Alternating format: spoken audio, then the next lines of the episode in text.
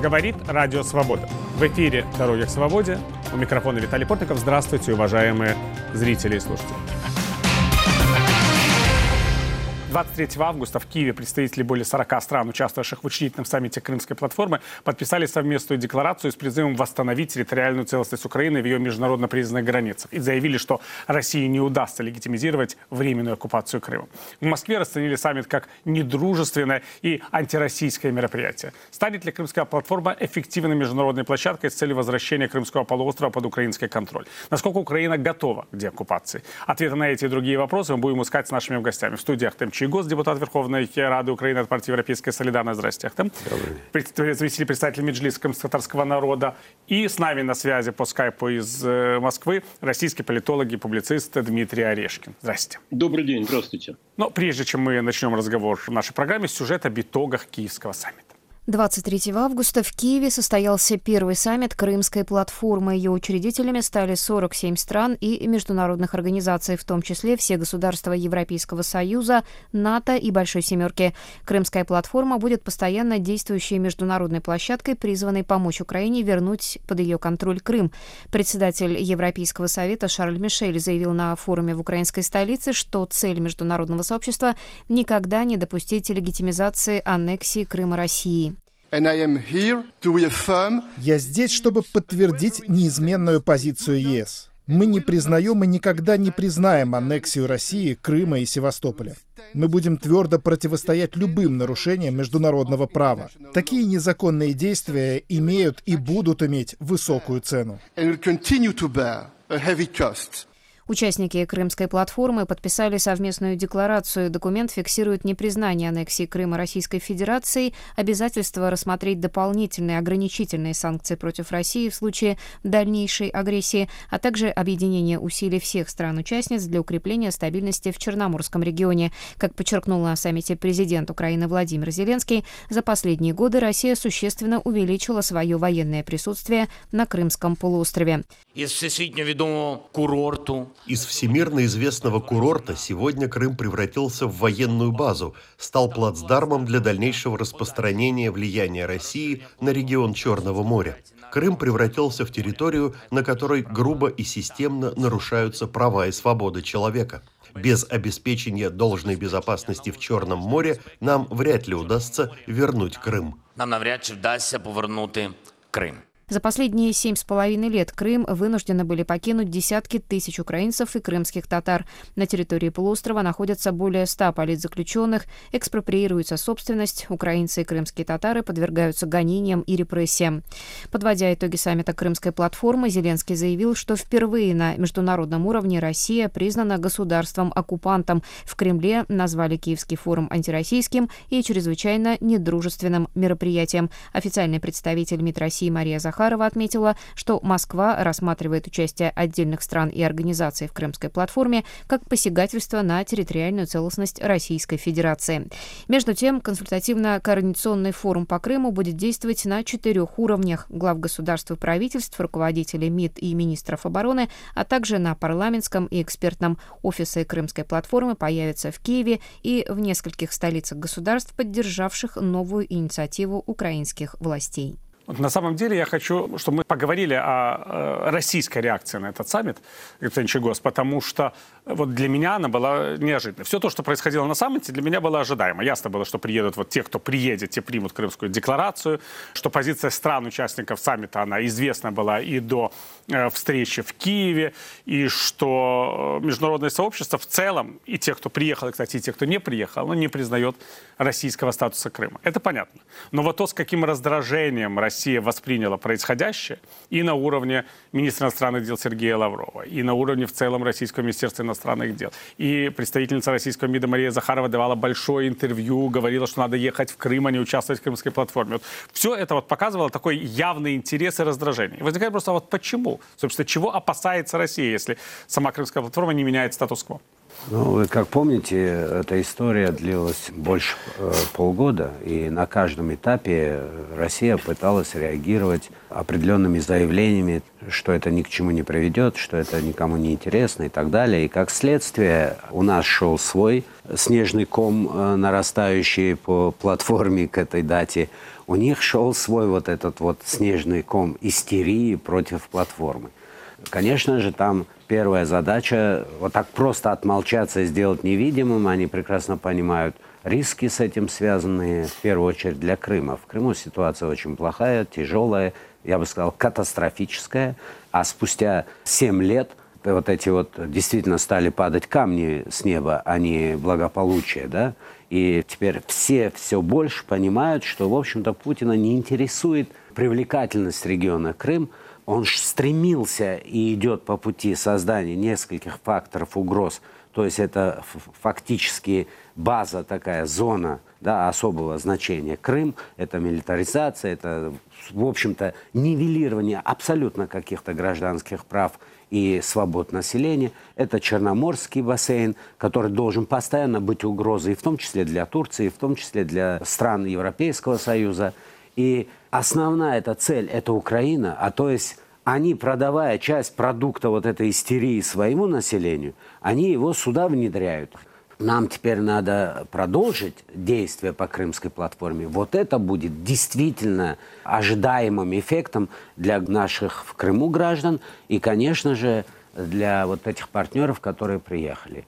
Да и истерия это для России это природно, потому что она ворует, она грабит, она убивает, она уничтожает. И все это всегда сопровождается истерикой против тех, кто говорит об этом, кто на это указывает. В любой области, в любом направлении политической деятельности России все столетия это всегда один и тот же путь, кровавый путь. И он, естественно, сопровождается вот такой озлобленностью, истеричностью, и непредсказуемостью, как считают внешние соседи. Нет, там все предсказуемо. Господин Орешкин, ну вот я тоже у вас хочу спросить, вот в чем корень такой вот раздраженной российской реакции, по вашему мнению, что постоянно говорит сегодня э, официальная Москва о крымской платформе. Сергей Лавров, кстати, даже в Крым ездил обвинять украинские власти в э, националистических и фашистских настроениях. Это просто цитаты да, из его выступления в Крыму. А мне кажется, есть два важных фактора. Первый то, что Путин, исходя из своего политического опыта, предполагал, э, что Запад проглотит. Ну, как он проглотил Грузию, как он проглотил Чеченскую войну. Потому что ну, Западу нужна российская нефть, Западу нужен российский газ. Запад не хочет конфликтовать э, с Москвой, потому что у Москвы ядерное оружие. Исходя из этого, была такая, кто смел, тот и съел. Оттяпали Крым, ну и со временем э, стерпится, слюбится. На Западе перестанут эту тему жевать, чтобы не портить отношения с Россией. Э, и вот сейчас оказалось, что не сработало. И это, конечно, вызывает раздражение. А второй резон, мне кажется, заключается в том, что Россия оказалась в ауте. То есть 46, э, если я не ошибаюсь, государств Европы, и не только Европы, вплоть до Японии и Канады, собрались на разном уровне представительства с тем, чтобы высказать свою солидарность, а Россия в ауте, Россия не участвует. И вместо того, чтобы повысить свою геополитическую значимость, вместо того, чтобы подчеркнуть свой царский державный статус, э, Путин в очередной раз, не в последний, не в первый раз э, в нынешних условиях, оказался в одиночестве, оказался токсичным. Ну, ни одного союзника, а Украины э, как минимум 46 союзников. Так что, конечно, есть поводы злиться, расстраиваться. Но я бы не сказал, что здесь уж такая массовая истерика. Да, были какие-то жесткие или даже супер жесткие заявления. Ну, господин Грушко говорил, что там значение этого саммита нулевое. Но это называется оценочное суждение. Но потом просто предпочли эту тему забыть по-быстрому. Два-три дня высказывали вот негативные такие, как бы даже насмешливые суждения, которые, в общем, очень плохо аргументированы, потому что ну, та же самая госпожа Захарова, когда говорит, вы бы лучше приехали в Крым, чем э, принимать какие-то решения в нем, даже не побывав, как же так можно, это лицемерие и прочее. Выглядит достаточно глупо, потому что она же высказывается по Афганистану, там не побывавши. Чего же предъявлять аналогичные претензии? Выглядит несерьезно, выглядят не солидно, не по-царски. И, конечно, это плохо, и в Кремле это понимают, и поэтому эту горькую пилюлю предпочли даже не пережевывать и не давать какие-то там отпоры. По-быстренькому дали, так вот, в терминах э, советской эпохи. Это же назвали там шабашем. Ну, я помню, в советские времена был такой шаблон. Шабаш антисоветских сил. Ну, вот сейчас шабаш антироссийских сил. Ну, это, же, это же, между прочим, люди всегда так и пользуются советские клише, которые перешли из советского прошлого. Но я, кстати, хотел вот еще спросить. А вот как считаете, сам факт того, что происходит с крымско-татарским народом, он достаточно Украиной демонстрируется в э, вот, международных дискуссиях, связанных с возвращением Крыма?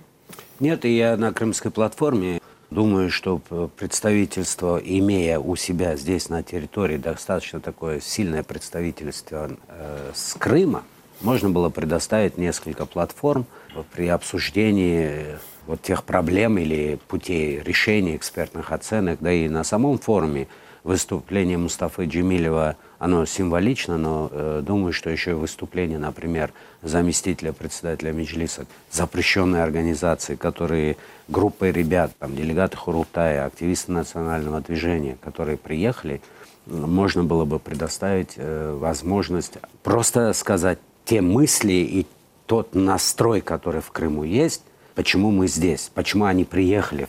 Тем более, что обратный путь домой – чреват достаточно серьезными последствиями.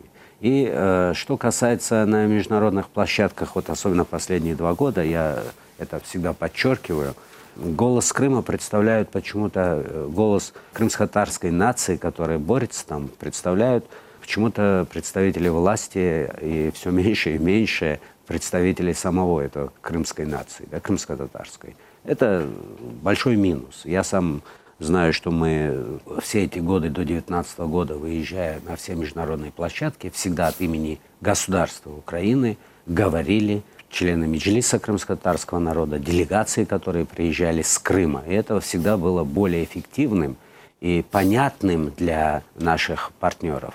Надеюсь, что с крымской платформой мы сейчас эту ситуацию изменим. Тем более есть первый такой шаг, очень серьезный шаг, это принятие закона о коренных народах. И сейчас мы будем работать над тем, чтобы принять закон о статусе крымско-татарского народа. Нам нужна субъектность на международной площадке в рамках государства Украины для того, чтобы не пилюля, которую там время от времени проглатывает да, этот э, царь, э, несостоявшийся Путин и его банда окружения, да, а чтобы это было постоянно монотонным таким, уверенным путем освобождения Крыма, который будут ощущать и не только враги, э, Россия в данном случае, но наши партнеры. Нашим партнерам очень важна последовательность, постоянность действий власти Украины, государства Украины в этом вопросе. А мы умеем и знаем четко, как это проецировать, как это продуктировать. И пусть никто не думает, что вот это и останется вот этой пилюлей который проглотят не только цари типа Путина, но и наши некоторые партнеры, а может кто-то и здесь, э, в самой Украине. Спасибо.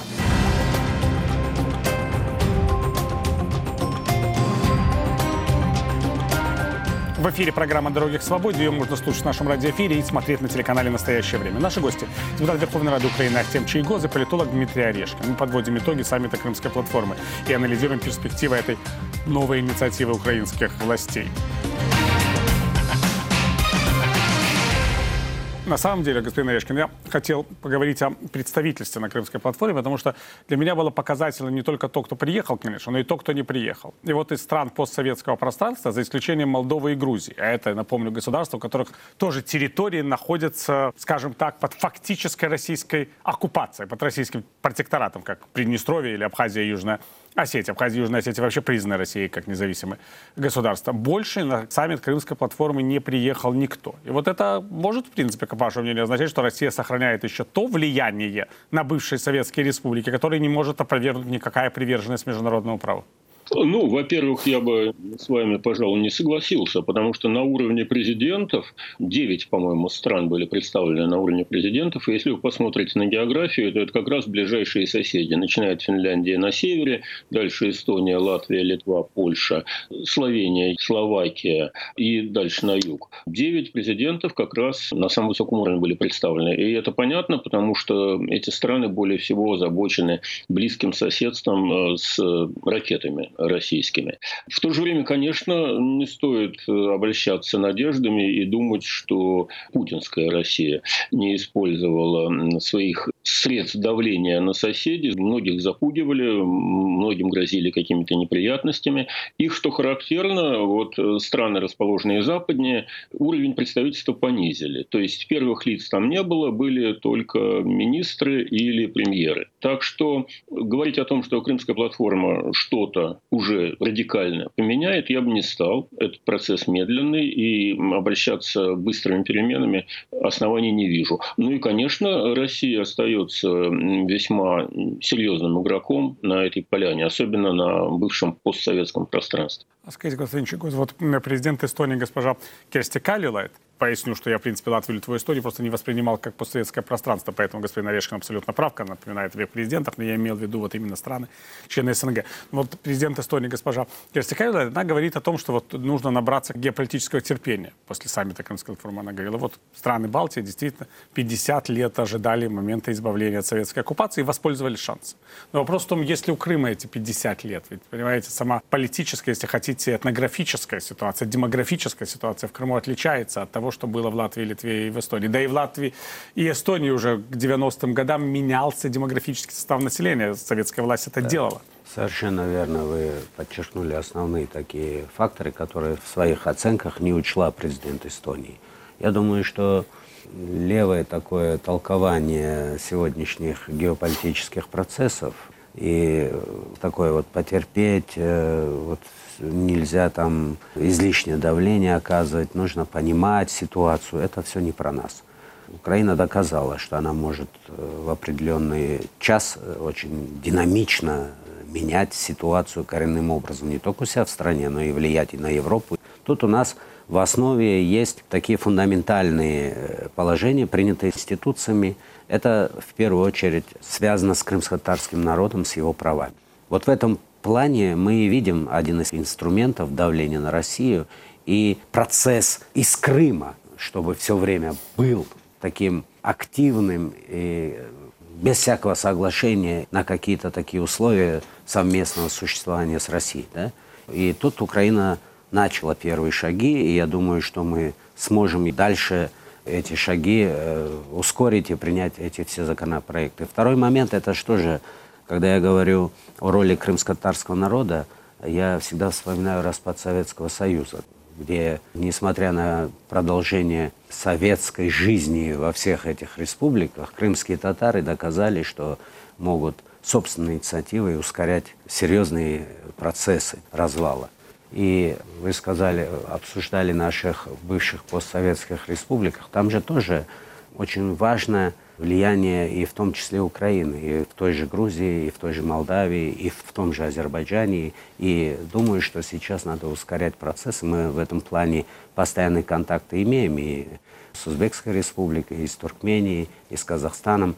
Но это должно быть более системной работой. Украина должна понимать ответственность и принять положение свое как регионального лидера и двигаться в этом направлении. А вот я хочу вас, Александр Орешкин, спросить все-таки о российском обществе. Вот когда говорят о 50 годах украинского терпения, означает ли это, что изменится через 50 лет настроение в самой России относительно Крыма и его статуса? Ну, кто же знает, что там будет через 50 лет. Ну, э, условные 50 лет. Мы берем просто балтийский срок. Я думаю, что не стоит выдавать желаемое за действительное. У Путина достаточное количество ресурсов. И военных, и финансовых, и социальных. Он по-прежнему пользуется поддержкой как минимум 60% населения избирателей. Дело достаточно далеко от кризиса. Застой, да, гниение, да. Оно может продолжаться достаточно долго.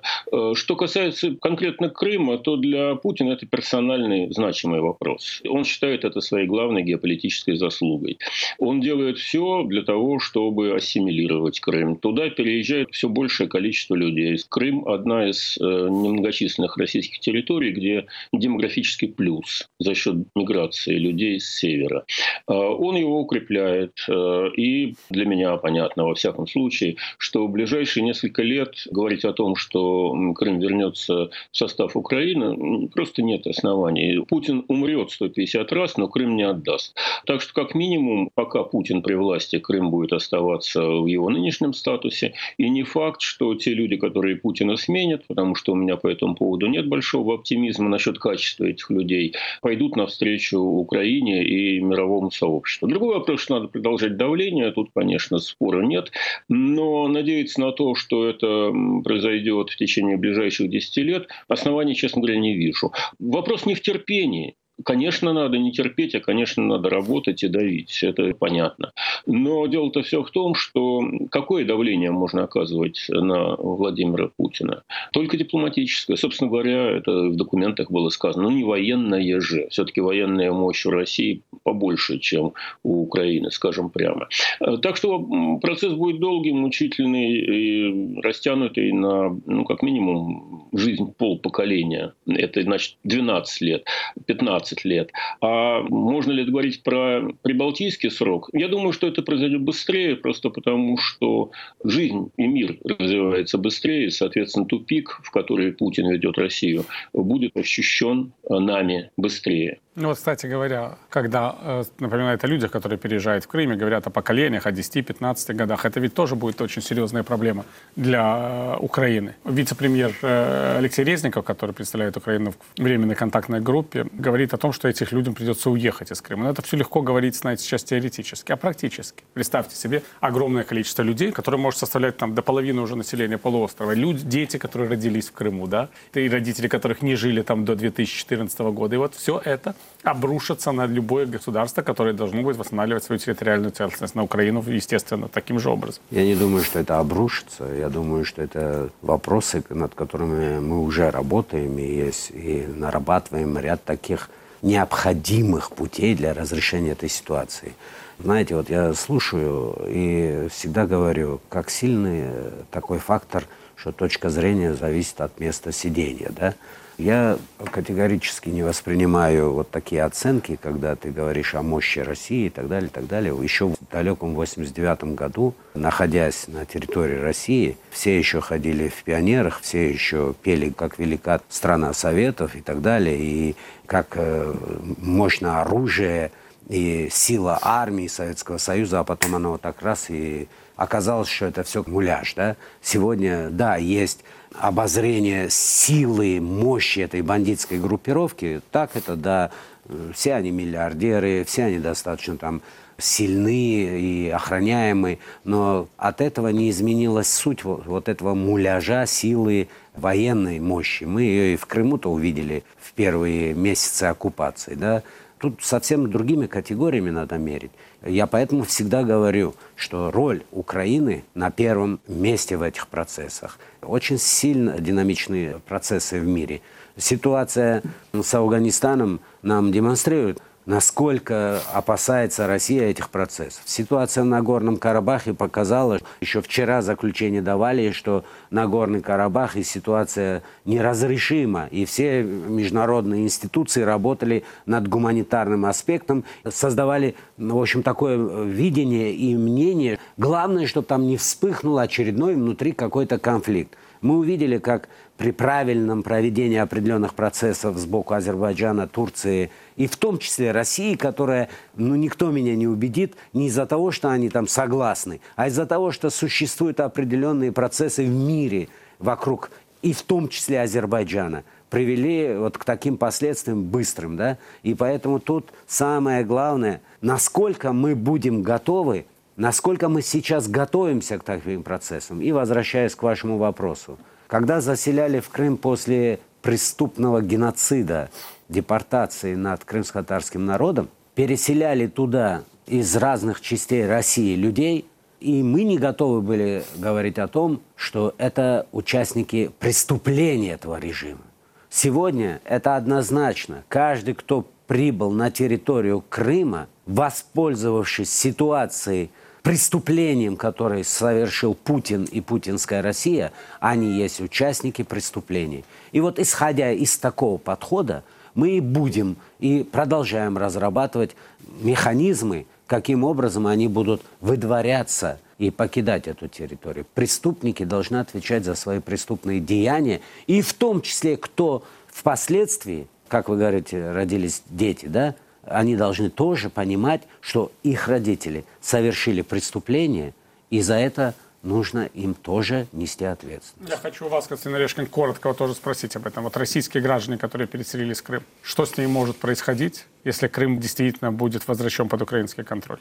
послушав господина Чайгоза, эти граждане примут вполне очевидное решение сопротивляться до последнего.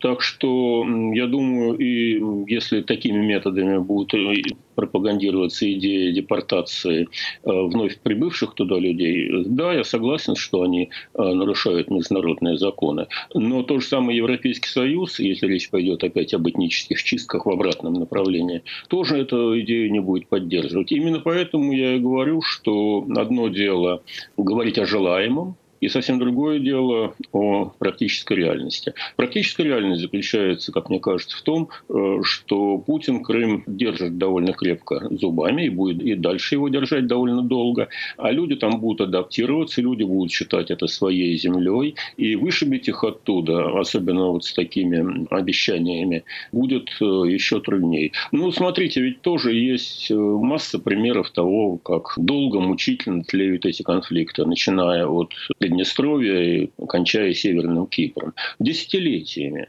Э, когда-нибудь они решатся. Я думаю, что когда-нибудь, когда рухнет путинский режим и Крым вернется на место. Э, дело политика говорить, что мы это сделаем. Дело политолога говорить о том, а хватит ли у вас ресурсов. Благодарю. Это вот очень важный момент, мне кажется, вот то, что сказал господин Чего, что мы должны быть готовы. И то, что говорит господин Орешкин, хватит ли у нас ресурсов, это то, о чем предстоит дискутировать в будущем.